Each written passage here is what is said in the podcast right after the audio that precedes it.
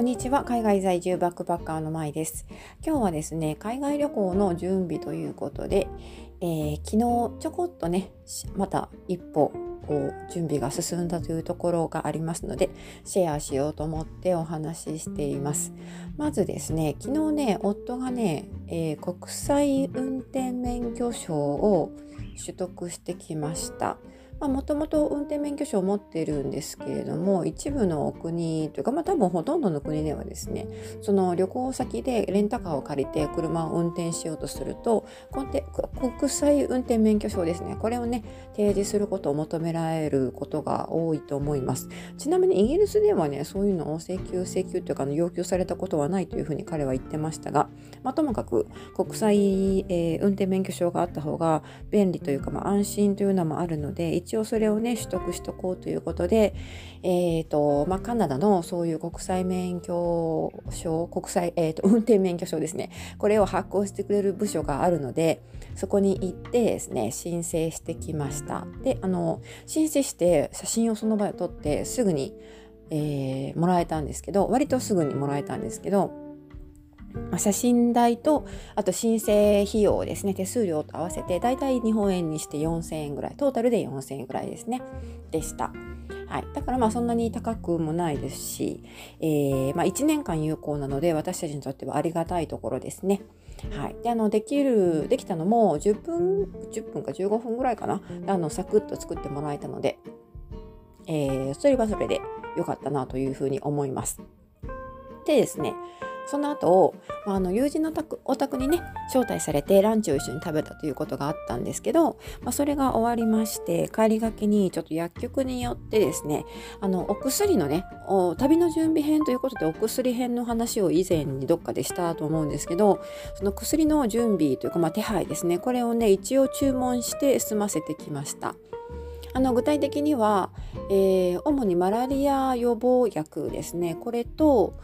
えっと、あこれをね注文してきたんですね。ちょっとあのその場ですぐにあの購入することにはストックがなかったのであの準備ができたら電話しますと言われてですね、えー、マラリアの予防薬2人分とあとは、ま、かあの一応念のために下痢止めだとかそういうお薬を少しだけですね一緒に注文してきました。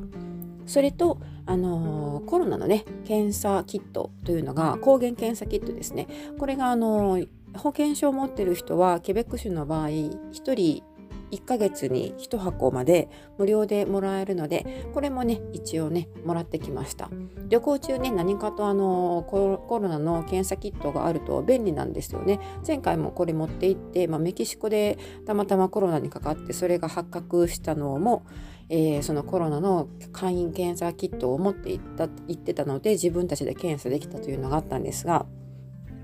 まあ、いざという時にですねやはりあった方がいいということで2人で1箱ずつで1箱に5試験分5テスト分入っているので、まあ、10テスト分プラス今手元にあるのがね5つ5回分のテストのがあるのでそれ合わせて15回分ですねまあ、これだけあれば1年間足りるかなっていうふうに思っています。はい、というわけで昨日は、まあ、一つ国際免許証国際運転免許証ですね。これと、えっと、薬の手配をしてきましたよというそういうお話です。薬の方はあの準備ができたらまた電話しますというふうに言われているのであのこれをですね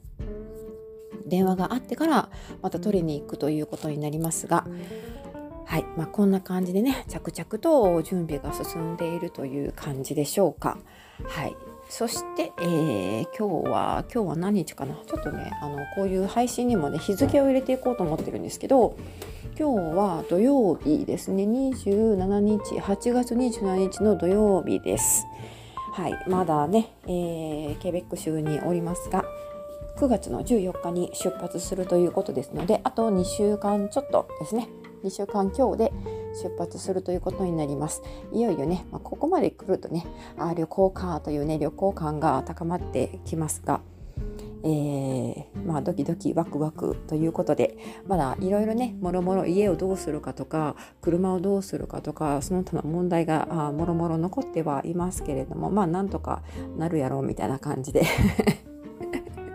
気楽に、えー、構えています。はいというわけで今日は旅行の準備編ということで国際運転免許証とあと薬の手配をね一つやっておきましたというそういうお話でした。最後まで聞いてくださってありがとうございます。ではまた次回お楽しみに。